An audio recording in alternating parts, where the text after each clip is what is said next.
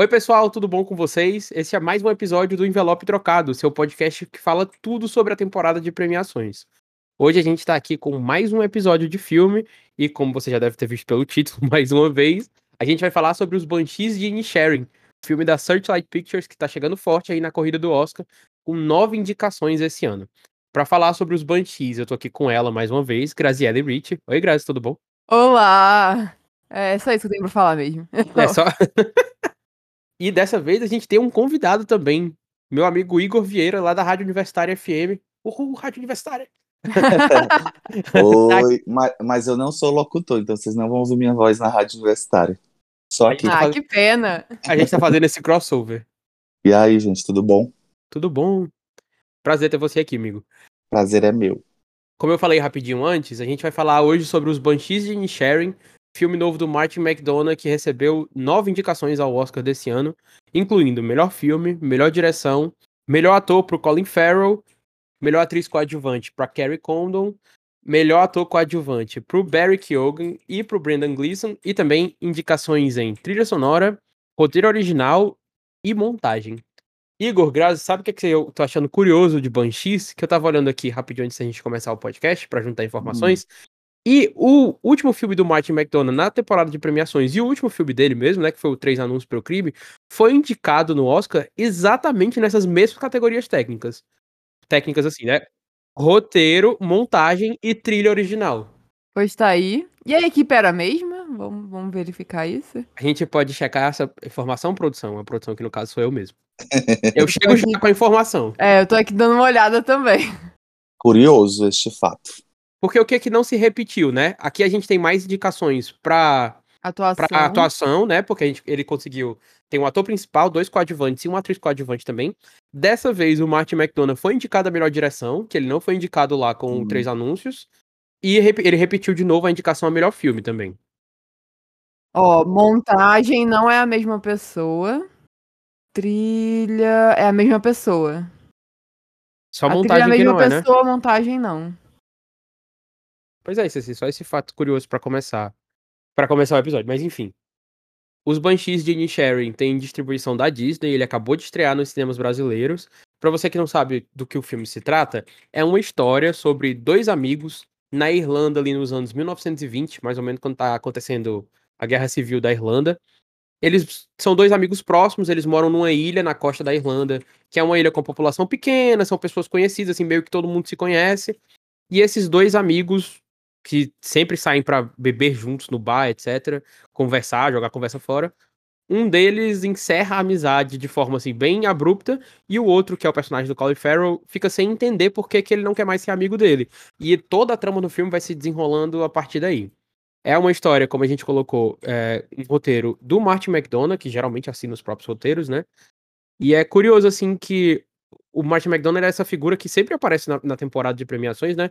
Ele só tem quatro filmes, quatro longas no caso, e ele venceu o Oscar em 2006 por um curta que tá me fugindo da memória agora o nome.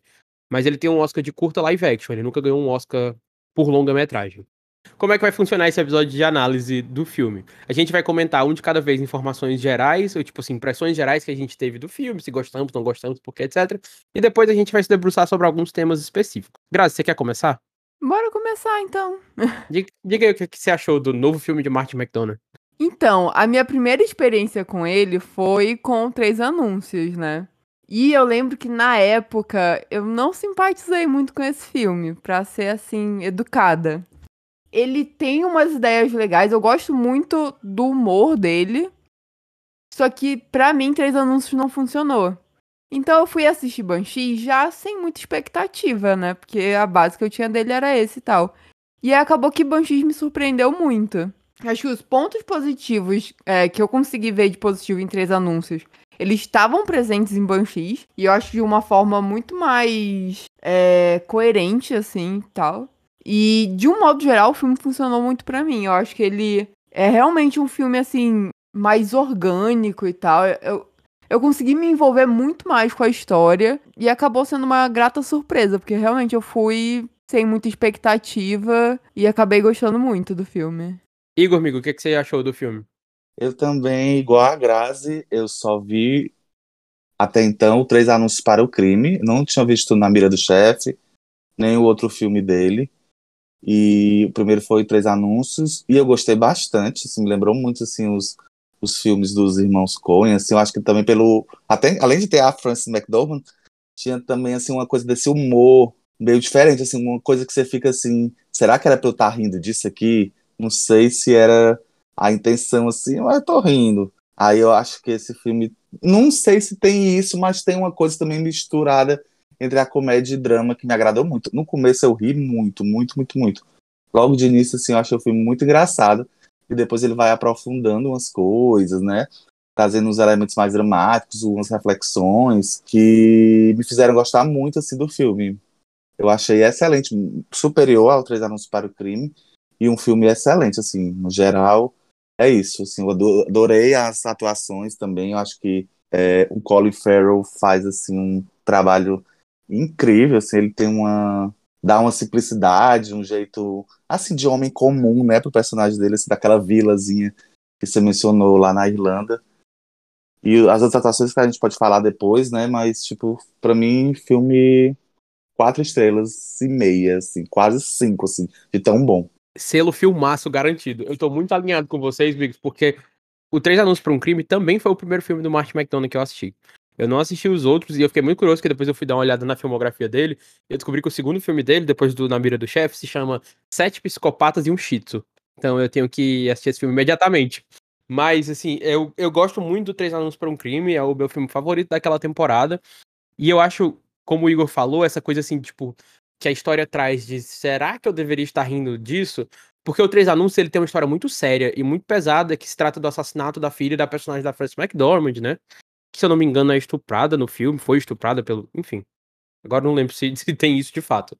Mas o filme, ao mesmo tempo lá, o Três Anúncios, ele cria essa coisa do drama, da história séria, mas tem muito momento leve, tem muito momento de humor. E eu acho que é, é, causa mesmo, tipo, essa, esse sentimento de quase culpa, assim, de caraca, isso aqui, isso aqui é muito fodido, por que, que eu tô rindo disso? E já, e, já aqui no Banshees é um, um, riso bem mais descompromissado, porque ele, ele traz a, a história pro, quase pra esse campo do absurdo, e aí é uma delícia, gente, o filme. Eu me diverti muito, ao mesmo tempo que tem horas que você fica assim, putz, isso tá acontecendo mesmo, de um nível de choque, porque eu acho que o Banshees, ele é um filme muito intrigante. E eu fiquei intrigado desde o trailer, porque a premissa é relativamente simples. Você tem dois simples, amigos. Exato. Muito simples e ele consegue desenvolver uma história incrível de uma coisa simples e que é pequena, acontece ali em em poucos dias, sei lá, né? É tão rápido. Nossa, é isso aí. É muito isso, assim, porque é simples, tipo, um amigo acabou a amizade com outro. Só que o que você não espera do filme é que ele vai fazer disso uma coisa que te envolve tanto e a situação vai escalando e vai escalando, vai escalando, vai ficando mais absurda e você não consegue evitar de estar assim, completamente vidrado de caraca, o que é que vai acontecer agora? E a gente se aprofunda mais disso depois também, mas sei lá, quando chega na parte dos dedos da tesoura lá, você já tá assim, meu Deus, o que é que, o, o que, é, o que é a próxima coisa? Ao mesmo tempo, como o Igor falou, é muito mundano o filme. Você tá ali no cotidiano daquelas pessoas, são poucas pessoas, eles andam a pé, para onde eles vão, eles vão a pé e, tipo, são longas distâncias, é um cenários, assim, bonitos. E é muito é muito contido, é muito pequeno em escopo, mas ao mesmo tempo a história e as reflexões que o filme traz, porque depois também você vai entendendo o que é que ele quer dizer, tipo, quais são as motivações dos personagens, por que que essa amizade acabou, e aí ele vai para camadas mais profundas assim. E acho que é um roteiro como um todo bem mais forte que o roteiro do Três Anúncios. E um puta trabalho do Martin McDonald. Eu gostei do filme demais. Bucólico, né? Tem uma coisa assim, meio Acho que também o que ajuda muito também é o trabalho do, do Martin McDonald, que é essa coisa assim, que, não sei se vocês notaram, mas devem ter notado, óbvio, entre as ações, cenas de ação, ele tem uns planos assim de ambientação que mostram-se a paisagem da vila e dá uma coisa assim, como essa vila é pequena, como essa vida é calma, onde nada acontece. Aí essa briga entre os amigos vira um grande acontecimento na cidade, que todo mundo meio que se mete, né? Na história. Não, eu gosto muito é, de como é criada toda a ambientação do filme. É, essa, esse espaço pequeno, né, como vocês comentaram, tudo é muito bem utilizado, todos os espaços. É, a forma como eles mostram a ilha e todo esse universo, universo pequeno e tal, ele funciona muito bem com a própria história, assim. Como o Martin utiliza isso no filme, é muito, muito bacana. E eu acho que funciona muito bem. E é uma coisa, tipo, além disso, acho que isso faz também com que a gente se aproxime mais daquele uni universo, sabe? Eu consegui ficar imersa naquilo ali, é, meio que entrar ali naquela ilha com eles e estar tá ali vivendo naquele espaço pequeno e tal. É, a gente acaba conhecendo quase tudo ali da, do espaço que eles vivem sempre, né? O filme ele se repete muito assim nessa nesse de rotina e tal.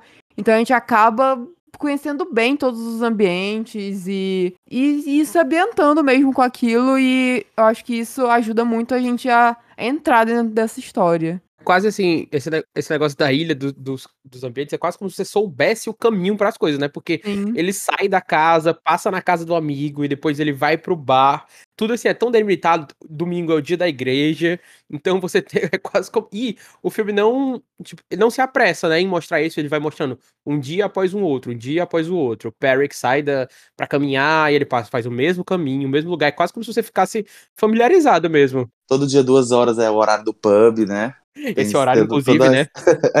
é, quem mora na ilha, né? Cuida dos animais de manhã e aí à tarde vai pro, pro pub beber. É o que tem para fazer, né? O Igor falou dos animais, eu acho que esse é um outro temático, assim, bem mais em segundo plano que o filme traz, e tipo, essa, toda essa relação que eles têm com os animais, né? Tanto o personagem do Colin Farrell quanto o personagem do Brendan Gleeson, eles são muito apegados aos animais dele. Seja a burrinha que, a burrinha barra pônei, que tem um dos, um dos melhores momentos do filme, que é super engraçada, seja o personagem do Brendan Gleeson com o cachorro dele também, que tá ali sempre companheiro e tá, inclusive, lambe o dedo do, da mão dele cortado. Eu acho que isso também enfatiza um pouco também a, a, solidão, assim, dos personagens, né? Que eu acho que é um tema muito forte ao longo do filme. E eu acho que a presença desse, desses animais, assim, acaba é, mostrando, de certa forma, essa solidão deles em relação, principalmente, às outras pessoas e tal. Tanto que o, o, personagem do Colin Farrell, assim, ele não tem grandes relações além da, dessa amizade dele, né? E eu acho que isso também acaba é, enfatizando ainda mais toda essa bagunça que acontece por causa da, dessa briga dos dois, né? É, isso aí que você falou é, é muito real mesmo, assim. Acho que a ilha também, né? Acho que o fato de ser ali numa, numa ilha pequenininha, enfatiza e tem uma hora que a irmã dele pergunta, né? Você nunca se sente só, você nunca pensa na solidão. E ele meio que, como se esse, esse homem muito simples, que não pensa essas coisas muito profundas, fala assim, que é isso aí, tá doida, né? E ela não, ela é uma mulher de leitura, ela lê muitos livros e tal, ela é muito voltada para dentro já. Então ela pensa sobre essas coisas e ele, tipo, eu acho que apesar de sentir, não pensa sobre isso, né? Não, não faz reflexões sobre isso. Coisa que o amigo dele pensa, né? Tanto é que leva ele a terminar a amizade porque ele tem outros desejos, né, na vida. Eu acho que vocês levantaram uma bola boa agora pra gente continuar a discussão, que é que temáticas vocês tiraram do filme? Quais foram as temáticas assim que se sobressaíram para vocês nessa história? Eu acho que muito assim do que a gente tira assim do filme ou do que eu tirei do filme foi muito essas, essas coisas da vida mesmo assim, tipo, você pensar assim, para que que você tá vivendo? Para que que você vive assim? É, se você o que que é melhor? O que que é melhor fazer é, o que, que você quer levar da vida, tá entendendo? Ou então o que, que você quer deixar para a vida, né? Deixar aí de, de, de herança. E aí eu cheguei à minha conclusão, né? De que eu acho melhor leva, você levar da vida alguma coisa do que você deixar. Foi esse o tempo que eu queria fazer, é, deixar meu nome marcado em alguma coisa, ser lembrado.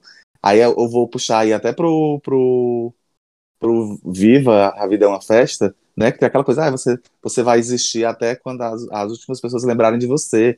E aí tem essa coisa do da Dia dos Mortos mexicano, que eles lembram os mortos, que os mortos nunca seriam esquecidos. Eu, hoje em dia, penso completamente diferente. Acho isso uma besteira. Acho que a gente vai ser esquecido mesmo e a gente tem que aproveitar a nossa vida aqui. Então, acho que essas, essas questões assim, foram as que foram trazidas para mim, que eu fiquei refletindo depois do filme. Coisa linda, amigo. Não é? até. Eu fiquei até tocado aqui. Mas eu, eu, concordo muito com você no sentido de que é o tema principal do filme, a partir, tipo, quando ele vai passando, e você, enquanto espectador, consegue entender qual é a razão pro fim dessa amizade, né? A gente acho que pode comentar com spoilers aqui, então, se você tá ouvindo até aqui e ainda não assistiu o filme e não quer ter a experiência atrapalhada, ou se você não tá nem aí pra spoiler também, fica o aviso de que a gente pode dar spoilers aqui nesse episódio. Eu acho que quando você avança lá e o personagem do Brendan Gleeson, o. Eu não sei nem falar o nome dele, o Calm, alguma coisa assim. Gente, é Calm, Larry, como é o. Calm, Sony Larry. É, é muito bom, é muito engraçado ficar repetindo o nome dele assim completo. Gente, isso me, me traz um riso, você não tem noção. isso é uma outra coisa que a gente pode falar depois, que eu acho que os personagens se repetem muito nesse filme, isso é engraçado. Enfim, quando o Com vai explicar pro personagem do Colin Farrell que ele, por que, que ele não quer mais continuar a amizade, que é engraçado porque o, person o Perry, que ele traz toda essa coisa do do homem simples mesmo, porque o cara fala assim, eu tô pensando o que, que eu vou fazer da minha vida daqui pra frente. E aí ele fala, você tá perto de morrer? Ele, não. Ah, então você tem pelo menos uns 10 anos aí, o que, que você tá preocupado com isso? Acho que, concordo muito comigo, que é a grande questão que o filme traz, assim, da, do que a gente faz com a nossa vida, no sentido de, tipo, se eu me importo muito que os meus dias estão contados e que eu preciso fazer alguma coisa, ou se na verdade eu só quero viver com o que eu tenho aqui e isso que eu tenho me basta, que é muito o personagem do Colin Farrell nesse sentido, né? E aí, acho que essas são as reflexões mais profundas que ele traz nesse sentido de deixar um legado, de deixar algo para trás, de ser lembrado, como o Igor falou, ou se eu vou ser lembrado pelas pessoas que estavam ao meu redor e que se importavam comigo, porque o Colin, inclusive, fala isso no momento do filme, assim, quantas pessoas eram lembradas porque elas eram, elas eram simpáticas. E aí o, o, o, o retruca ele, dizendo, né, tipo, será que você nunca foi simpático comigo, então? Porque, tipo assim, eu não te reconheço, não reconheço essa pessoa, né? E aí eu acho que o que dá o toque, que dá o toque, assim, a mais no filme, é que ele leva isso, eleva isso pra, sei lá, enésima potência, porque aí não é só dois amigos que encerraram a amizade, porque estão refletindo diferente sobre a vida. Aí eles vão pro todo, ele leva lá pro campo do absurdo do negócio do, dos dedos e de vou me ferrar e da virada que tem no personagem do Colin Farrell também. Então acho que é um filme muito reflexivo, ao mesmo tempo que ele é muito engraçado. Tem umas horas que você tá rindo muito, por exemplo, as minhas cenas favoritas é a cena que o, o Colm vai se confessar com o padre. E é. o padre se mete. Essa cena é muito boa, bicho. Puta merda. e aí o padre se mete porque o, o Perrick falou com ele para poder falar alguma coisa. E aí ele responde pro padre se. o padre diz para ele, na real. Se ele tem pensamentos impuros com homens, aí ele devolve pro padre e o padre fica puto. É, toda essa sequência é muito boa. E aí eu acho que esse filme, ele vai de momentos em que você tá rindo muito, de que tudo é tão absurdo que é engraçado, para momentos que você fica, tipo assim, quase em silêncio pensando, o que é que tá acontecendo? Que é quando as coisas vão uh, degringolando, né, depois. Eu acho que isso é realmente um dos grandes pontos do filme, que é esse roteiro do, do Martin e a forma como ele conseguiu realmente mesclar esse humor dele, que a gente já viu em outros filmes e tal, com esse drama um pouco mais intenso e tal, e essas questões mais pessoais, que apesar de a gente estar tá vendo um, uma quase um universo completamente diferente do nosso, né? Porque eles vivem num lugar completamente fechado, assim, na deles e tal. É, mas mesmo assim, essas relações e essas questões que surgem, elas são universais, assim, é um negócio que vai pegar a gente mesmo assim, é, apesar das vivências diferentes e tal. É, e eu acho que, para mim, um dos grandes pontos mesmo do, desse filme é realmente esse roteiro do, do Martin, que pelo que a gente já tá vendo aí e tal, eu acho que é a grande chance do filme, é realmente, né, pensando já em premiações e tal, no Oscar, é, acho que a grande força do, do filme para as premiações é esse roteiro do, do filme. E para mim, assim, é uma das melhores coisas junto com as atuações que a gente pode conversar mais na frente. E esse roteiro, que é original, né? É original, né? Sim. O que dá mais um, uma coisa boa, né? Porque, tipo, meu Deus, as pessoas ainda conseguem fazer trabalhos originais em Hollywood. Não é? Nesse momento que a gente vive só de adaptações e continuações e reboot e sei lá o que mais. E eu acho que esse roteiro não cai no, no, no, numa armadilha que esse tipo de reflexão pode trazer, que é aquela, aquela coisa assim, de você falar ah, as coisas simples da vida que fazem você feliz e trazer um pouco de alusão, assim, com pobreza, tipo assim, né? Como se você condenasse as pessoas quererem viver bem, algo assim, porque o que você não precisa de muito para viver, esse tipo de, de, coisa, né? Porque a gente tem outros personagens também, né? Ele não, ele não toma um lado, ele não toma um partido de quem que tá certo, né? Se o, o per, Peric, né? É. Peric ou, ou o Larry Condon, que eu já esqueci. Condon Larry. não, é. Como Sony Larry. E aí a, a, e ela, pronto, a irmã dele, a Chauvin, ela também tem os objetivos dela, né? Os, os, os interesses dela e ela também faz mudanças na vida dela, né? No filme. Eu concordo muito, amigo, com isso de ele não tomar. É, é, ele é muito sensacional justamente por isso. Ele não toma partido e ele não te dá uma resposta definitiva. Tipo, ele tá te apresentando dois personagens que têm visões diferentes da vida, que estão tendo conflitos justamente por causa dessas visões, mas o que você faz com isso é com você, né? E eu acho interessante também porque essa construção do personagem do Colin Farrell, que é justamente do homem simples, que para ele aquela vida ali tá mais do que suficiente, tipo, sei lá. Ele tem a irmã dele lá fazendo as coisas de casa, que isso depois gera um outro problema para ele depois, mais na frente, né? Ele tá satisfeitíssimo com a vida do amigo dele de jogar conversa fora, de cuidar dos bichos, de ir pro pub, etc e tal. E quando isso é colocado pra frente dele, né? Quando, quando os conflitos avançam e ele tá tentando entender por que, que o Como não quer falar com ele. E ele tem várias cenas que ele discute com a irmã, né? tenta, debatendo assim, tentando entender, essa coisa de você pensar que a pessoa pode querer mais da vida, ou que aquilo ali não é suficiente, gera quase que uma angústia para ele, porque ele responde tipo assim, mas por que que ele quer isso? Mas por que que não sei o que? Não, mas o que como se assim, o que é que falta aqui para você tá querendo mais um significado? Eu acho que a gente entra no ponto também da narrativa da irmã, né, da história da irmã. Ela, você vê ali que ela tem um cuidado com ele, justamente porque ele é esse homem mais simples, ele tá meio não perdido, mas ele meio que não sabe fazer as coisas, não tem muito tato social, sei lá. E aí quando ela avança mais, que ela recebe a proposta de emprego, e eventualmente ela vai embora também, o fato de ela ir embora tem to gera todo um sofrimento, né? E é uma coisa que ela pensa em nem ir também. Então acho que os personagens, voltando de novo pro roteiro, e acho que a gente pode falar das atuações também, já que a gente tá falando deles, o roteiro amarra muito bem essas relações e como esses personagens estão inseridos nesse, nesse contexto simples que, na verdade, se mostra muito complexo. Uma das. A gente falou até em outros episódios antes desse, quando a gente estava comentando é, o desenrolar da temporada, que as principais forças de Banshees eram justamente o roteiro, que a gente falou bastante agora, e as atuações. E isso se mostrou verdadeiro porque o filme chegou agora aí no Oscar com quatro atores do elenco indicado, dois em ator coadjuvante, a Carrie Condon em atriz coadjuvante e o Colin Farrell em ator principal. Então, as atuações do filme são um dos grandes aspectos dele. E eu queria saber de vocês o que, é que vocês acharam assim do trabalho dos atores, principalmente esses que estão indicados ao Oscar. Cara, é realmente assim, como a gente comentou, as atuações e o roteiro são o ponto alto desse filme. Eu tava até quando saiu as indicações, tava conversando com o Fabrício Acho que a gente até comentou no podcast também, no, sobre os comentários do, dos indicados e tal. Como é possível que essa é a primeira indicação do Colin Farrell? Tipo, não faz sentido na minha cabeça. Mas. A gente tinha certeza que ele tinha sido é? indicado. Eu também tinha essa, essa imaginava já. E uma coisa que tá sendo recorrente nessa temporada para alguns atores é que parece que eles, tipo, chegaram no ápice da, da, do trabalho deles, né? Porque a gente fala da Kate Blanchett, que é a maior, a melhor atuação da carreira dela em Tar. E aqui no caso do Colin Farrell também, pelo menos do, dos trabalhos que eu já vi dele, é a melhor atuação da carreira dele. É impressionante a forma como ele tá ali é imerso naquele personagem e Tipo, às vezes ele não precisa falar nada, assim. Pela cara dele, pela sobrancelha dele, a gente consegue captar o que tá acontecendo e os sentimentos de, daquele personagem. É uma das minhas atuações preferidas do ano.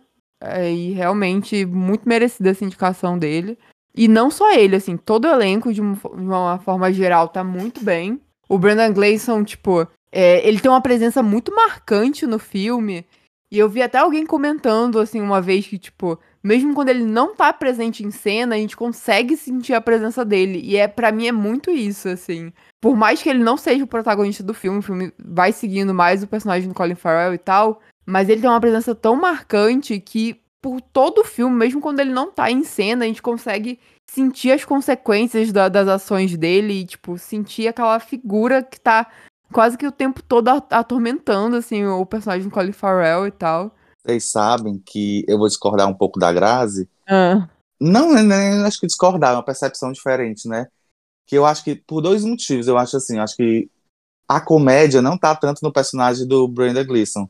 Tá mais, eu acho que com os outros personagens. Tá mais Uhum. com o Peric, com a irmã, com o personagem do Barry Keoghan, que eu esqueci Sim, o nome sim. agora, mais uma vez. O Dominic. o Dominic. E aí eu acho que isso sim, e também o fato de que ele ser um ator, ou pelo menos está atuando de forma mais sutil, eu acho que assim, eu como leigo, né, tendo a achar que as atuações melhores são aquelas que, que fi, ficam mais diferentes, né? Tipo assim, quando tem um sotaque, todos têm, óbvio que é na Irlanda, mas assim, quando tem um, um, uma fala diferente, um trejeito diferente, quando tem tipo uma situação dramática muito grande, né? Ou na comédia, quando tem mais uma coisa é, de comédia física, talvez. Eu acho que essas, essas coisas que destacam muitos atores, até a gente vê atuações muito exageradas também, às vezes, né? Que vão pro Oscar, vão para as premiações que chamam a atenção.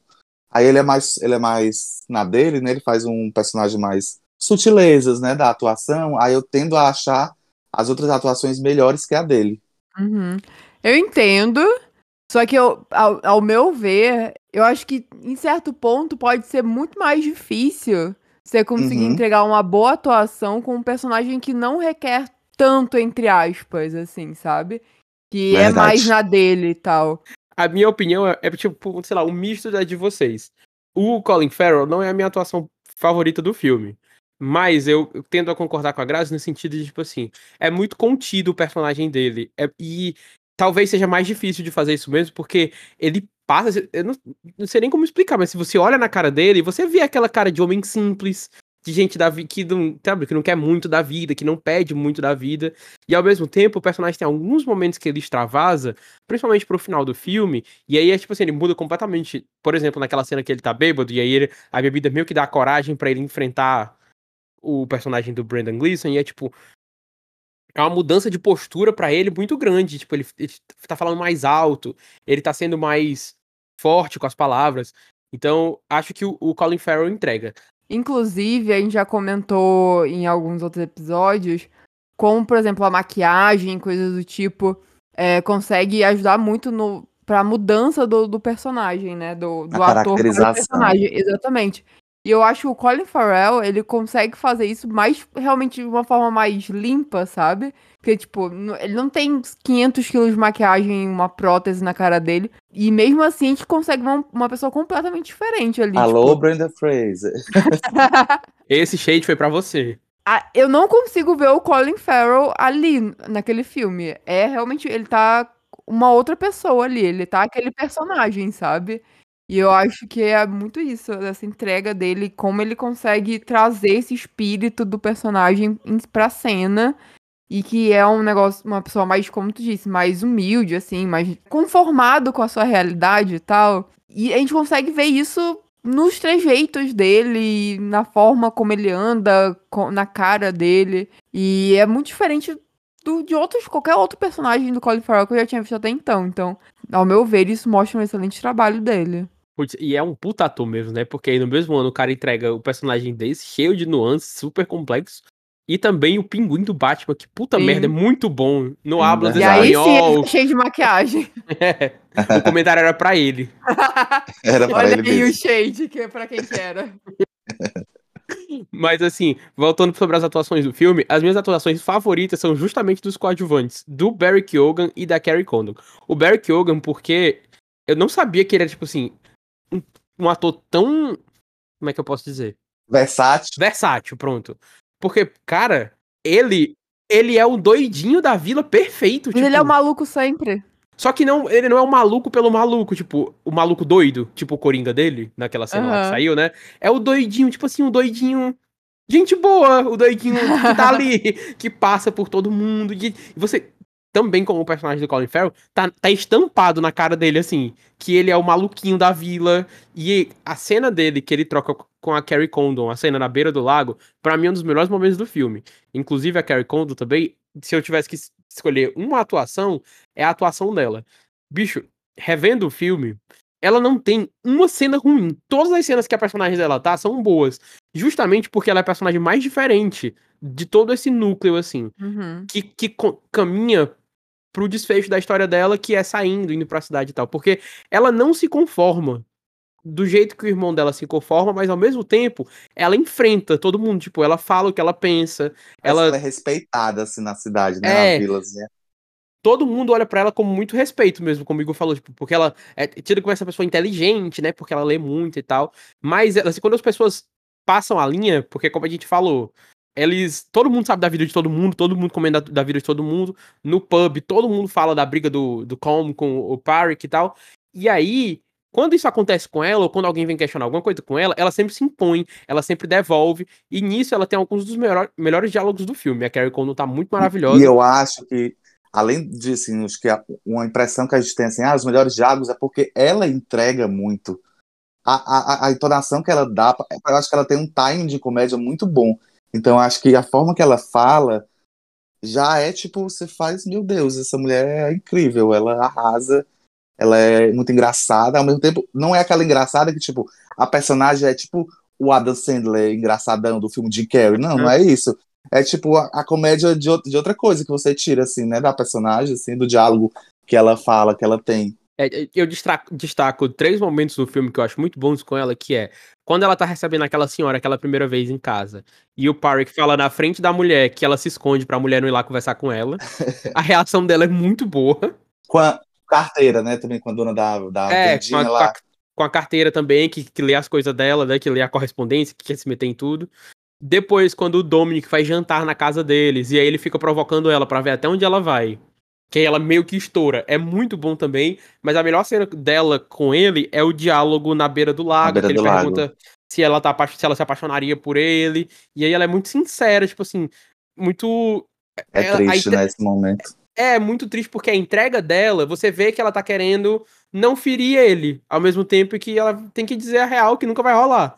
E é um dos momentos mais bonitos do filme, assim, a, a atuação deles na cena é muito bonita, a química deles também, e tanto ele com esse olhar de decepção, mas que não quer parecer decepcionado, porque essa não é a imagem que ele passa pra todo mundo de lá, e ela também com essa coisa de tem que ser sincera, mas não quer ferir ele. Um dos momentos mais bonitos do filme. Eu acho que também vale a pena a gente ressaltar o elenco de apoio, que eu acho que esses villagers são, tipo, todos foram muito bem escalados, todos são maravilhosos, tirando o policial, mas não pelo ator, mas pelo personagem, né? O pai do Dominic. Mas todos, assim, são, tipo, muito engraçados, todos fazem parte, assim, de um, desse, dessa coisa, assim, pitoresca, né? Bem pitoresca, assim, os personagens do filme. A, a senhorinha também, que é tipo o, o mau agouro, né? Ela, a senhorinha lá. É, quase a morte, né? Ela anuncia a morte, né? Duas mortes, né? Aham, bem no começo do filme. Spoiler. E aí, inclusive, tem esse paralelo também, né? Porque a primeira cena que o personagem do Dominic aparece, ele tá com aquela vara que tem um, um gancho na ponta. E aí ele Sim. pergunta pro Parik, pra que que serve isso? É pra puxar as coisas? E depois é justamente essa vara que puxa o corpo dele quando ele morre, né? Eu fiquei muito em É- choque, inclusive, É quando triste essa, Pesado. essa coincidência. Coincidência, E- assim, né? Eu. Fiquei muito, eu muito chocado com a morte dele. A curiosidade que eu, ia, que eu ia dizer, é uma curiosidade assim, bem nada a ver, mas é só porque eu queria falar disso também. Que acho que um dos momentos marcantes do filme é justamente o negócio dos dedos, né? Do, do corte dos dedos e até onde ele vai pra mostrar que ele realmente não quer falar com o outro. Aí eu tava lembrando que saiu, agora durante a temporada, aquelas entrevistas que eles fazem com naqueles, naquelas publicações grandes dos Estados Unidos, aí diretores entrevistando diretores. E por acaso, o par do Martin McDonough foi a Taylor Swift. Não sei se vocês Muito lembram bom. disso. Muito bom. Porque é justamente quando ela tava fazendo campanha pro curta dela, né?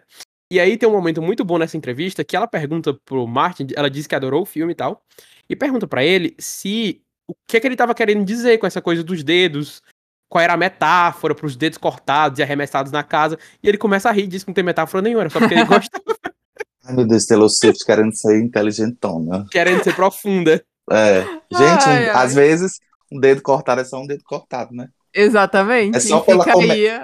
É, a, a reflexão, né? Aí, a- Porque às vezes é só pela comédia absurda mesmo. É pelo absurdo. Que você realmente se choca, né? Naquele momento. Quando ele ameaça, você nem tanto, né? Mas depois, quando ele joga o primeiro dedo, ele ainda joga assim, bate na porta, você fica tipo, caralho, não acredito que ele fez isso. Cara, é muito bizarra essa cena. Tipo, eu fiquei muito em choque quando isso aconteceu. Real. Eu acho que só melhora o filme, assim, esse, essa reação É, esses absurdos, esses absurdos do filme, ele realmente eleva muito o filme. Eu acho que vale a gente é, também é, trazer os louros aí pra montagem, já que ele tá indicado também a montagem, e eu achei super maravilhosa essa indicação, super merecida, porque comédia também se faz com montagem, né? Porque comédia é todo um ritmo, então tem o trabalho dos atores, da direção, e a montagem para funcionar, né? A comédia e a tipo a, a primeira sequência para mim, tipo, é muito engraçada. Aquela aquela coisa do caminho até a casa do caminho até o bar, aquelas falas se repetindo, a, a as perguntas, ah, cadê o fulano? Vocês, vocês brigaram, vocês estão bem? Vocês estão bem? Acho que estou bem. Não, será que não estamos bem? E também do, ah, você é dull, que eu não sei qual é a palavra que se traduz para dull, tipo, é tipo idiota, só que não é idiota. Não é, é idiota, né? Tipo, é, tipo... monótono, talvez. É, assim, como tedioso, né? Tedioso, tedioso é boa. boa. Aí, tipo, aquela coisa, ah, sou... você é tedioso? Não, não sou tedioso. Aí também essa outra sequência é muito bom, gente. É muito engraçado.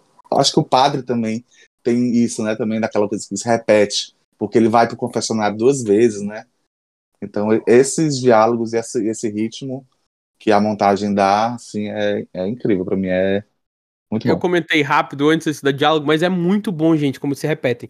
Porque não só eles se repetem falando, mas isso o filme ecoa como toda a cidade sabe de tudo, porque aí ele chega no lugar e o dono do bar tá falando a mesma coisa do jeito que ele tinha falado. Tipo assim, é, ah, você não falou, falou que, né?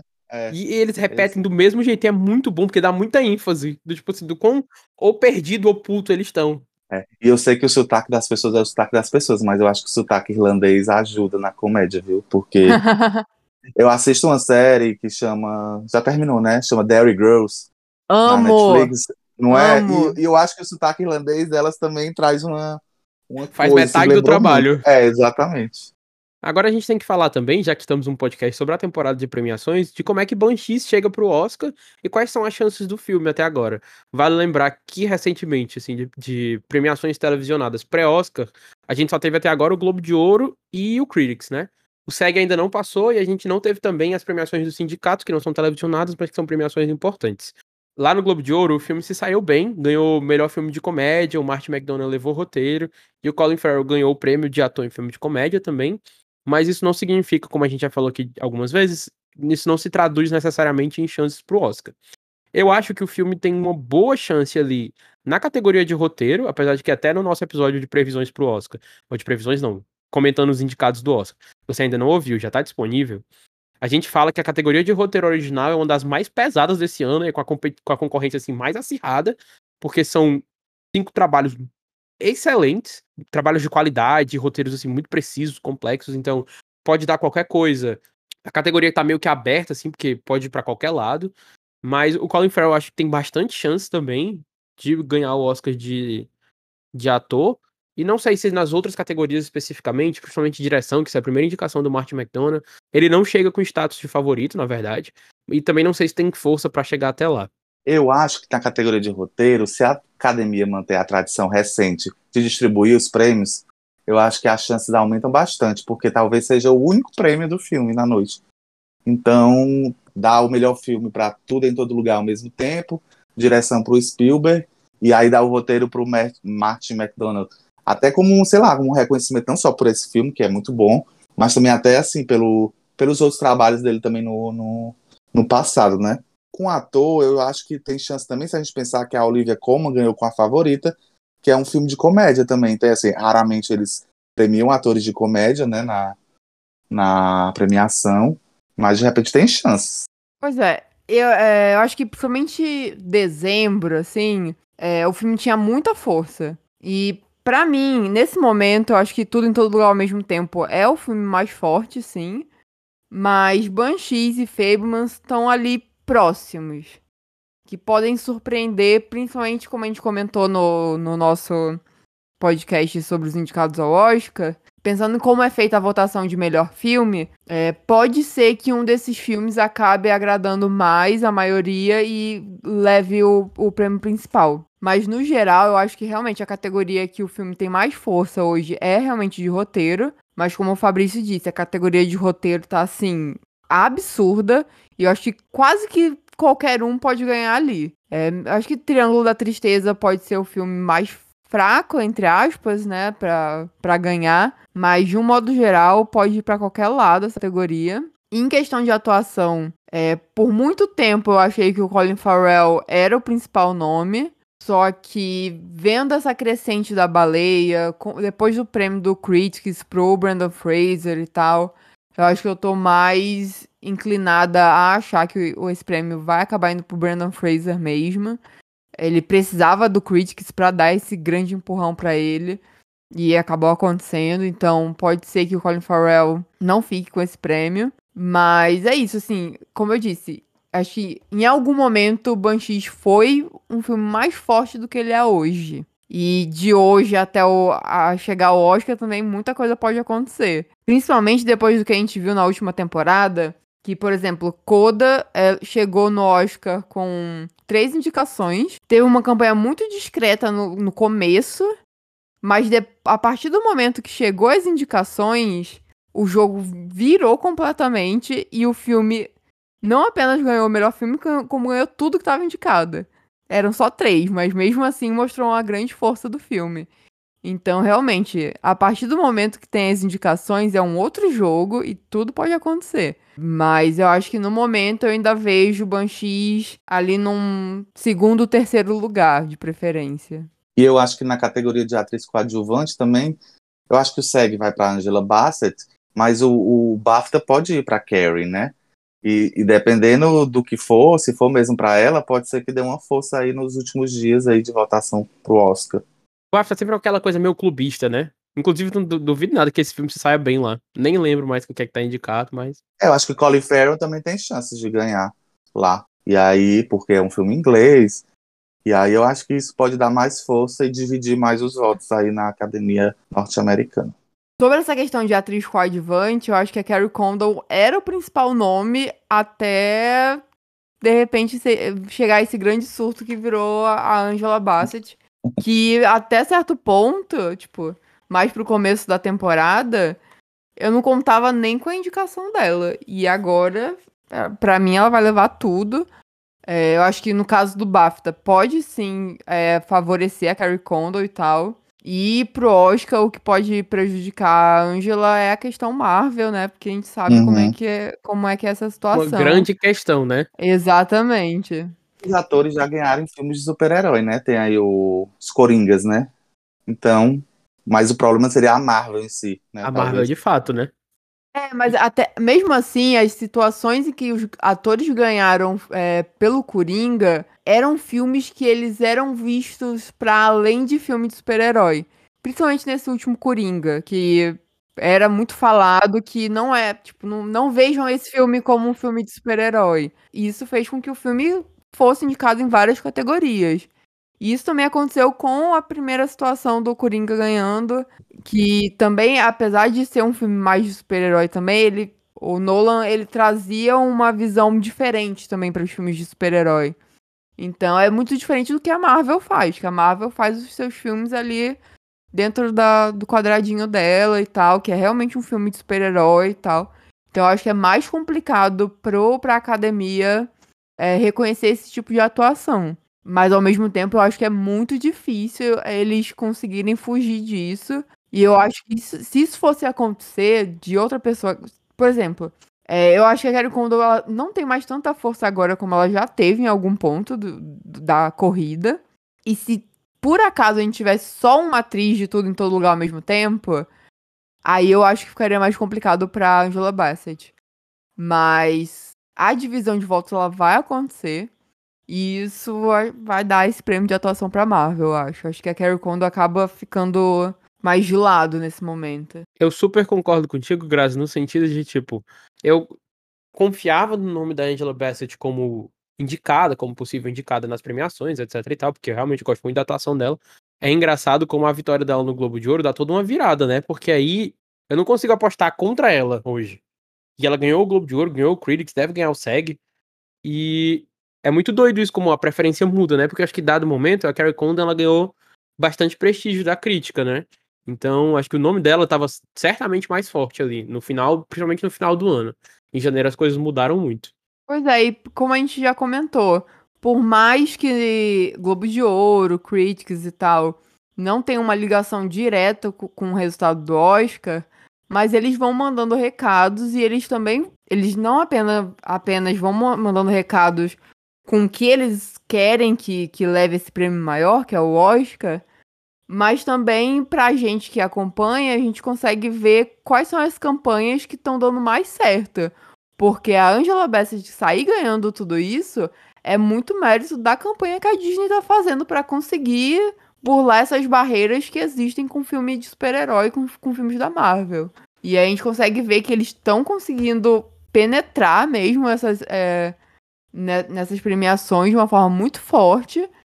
E que o que tudo indica é que ela vai continuar levando tudo mesmo.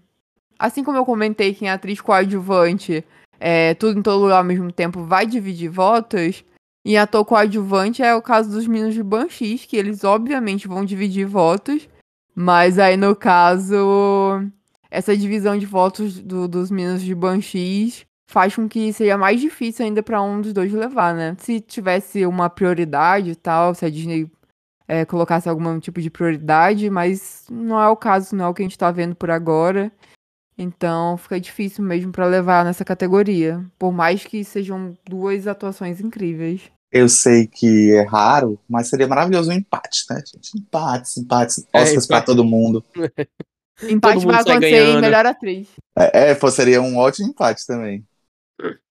o único empate possível, né? Merecido. Inclusive. Acho que o Oscar não empata desde 2013. Então é isso, pessoal. Vamos chegando ao fim de mais um episódio. Vale lembrar que se você gostou aqui da nossa resenha, que assistiu os Banshees de Inisherin, o filme está atualmente em cartaz nos cinemas. E ele deve ficar aí aproveitando essa janela do Oscar, né? Já que o Oscar é só em março. Se você é daquelas pessoas que está esperando para assistir em casa, esperando entrar em algum serviço de streaming, o filme vai chegar aqui no Brasil, depois de passar nos cinemas, no Star Plus. Ele vai entrar no final de março, depois do Oscar só. Então, acho que vale a oportunidade de ver assim no cinema. É um filme bem bonito, tem um trabalho de som legal também. Então, sempre legal ver no cinema. Eu queria agradecer a presença do Igor aqui no nosso podcast. Amigo, volte sempre. Obrigado, foi um prazer estar aqui com vocês, Grazi e Fabrício. Foi tudo. Não se esqueçam de seguir o Envelope Trocado nas redes sociais, no Instagram e no Twitter. É só pesquisar por envelope trocado. Vocês podem mandar mensagens pra gente por lá, mandar uma DMzinha, qualquer coisa assim. Ou se vocês preferirem escrever por e-mail, o endereço é envelopetrocado.gmail.com. Eu sou o Fabrício Tirão, divido a apresentação desse podcast junto com a minha amiga Graziele Souza. E se você quiser me encontrar nas redes sociais, é só seguir arroba no Twitter ou acompanhar o trabalho do AD, o Almanac Disney, lá no Twitter e no Instagram, arroba Almanac Disney, e também no nosso site www.almanacdisney.com.br. E é isso, pessoal. Obrigada mais uma vez por escutar a gente, continuar acompanhando essa temporada com a gente. Ainda tem muita coisa para acontecer. É, não lembro se a gente chegou a comentar em algum outro podcast, mas a nossa intenção agora, principalmente durante esse mês de fevereiro, é cobrir pelo menos esses 10 filmes indicados a melhor filme. A gente já tem o de Fablemans, agora o de Banshees. Em breve vem Tar, Avatar e todos esses outros ah, filmes aí. Avatar. Ficou ótimo, assim. É aquele meme da Kate Blanchett de Avatar, né? É. Avatar. É, Avatar. ou, ou o meme Então Tar, que é a cara então, dela. Tá. Mas é isso, é, a gente vai cobrir pelo menos esses 10 filmes indicados a melhor filme. E além das outras premiações, agora em fevereiro a gente tem o SEG, o BAFTA, DGA, PGA. Então ainda tem algumas coisas para acontecer até chegar o Oscar. Além daqui do podcast, vocês podem me acompanhar pelas redes sociais, no Grazi Rich, tanto no Twitter quanto no Instagram. Mas se tu jogar Grazi Rich, tu vai me achar em qualquer buraco. Bem assim, marcada. Vocês também podem me acompanhar pelo Lesbiaut, no arroba nas redes sociais. E também no nosso site, lesbiaut.com.br. E lá a gente também tem um podcast, o Lesbicast, que eu apresento, então bora maratonar que a gente tem uma temporada linda e já fechada e em breve a gente volta com a nova. É isso, pessoal. Até o próximo episódio. Como a Grazi falou, tem mais episódios dos 10 filmes indicados ao Oscar de melhor filme vindo por aí. Então sigam o envelope trocado na plataforma de áudio onde vocês escutam, que é pra vocês não perderem nenhum episódio. Até o próximo episódio. Tchau, tchau. Tchau. Tchau. E ele é o marido da Fleabag, né? É? Ele, é, da Phoebe Waller-Bridge. Quê? Sério, joguem aí no vale Google. mesmo? Que conversa é essa? Porque eu fui completamente desprevenido agora. Sim, eles estão juntos desde 2018. Eu lembro dela no Oscar com ele, quando ele foi indicado. Não, eu vou pesquisar essas fotos é agora. É verdade. Tá aqui as fotos no Google, é verdade. Eu tô muito chocada com esse casal. Meu Deus. Essa já é a melhor parte do podcast. Eu adoro como a gente perde o foco rápido. Meu Deus! Fofocas, bastidores. Ba- Bastidor. aqui, aqui tem informação.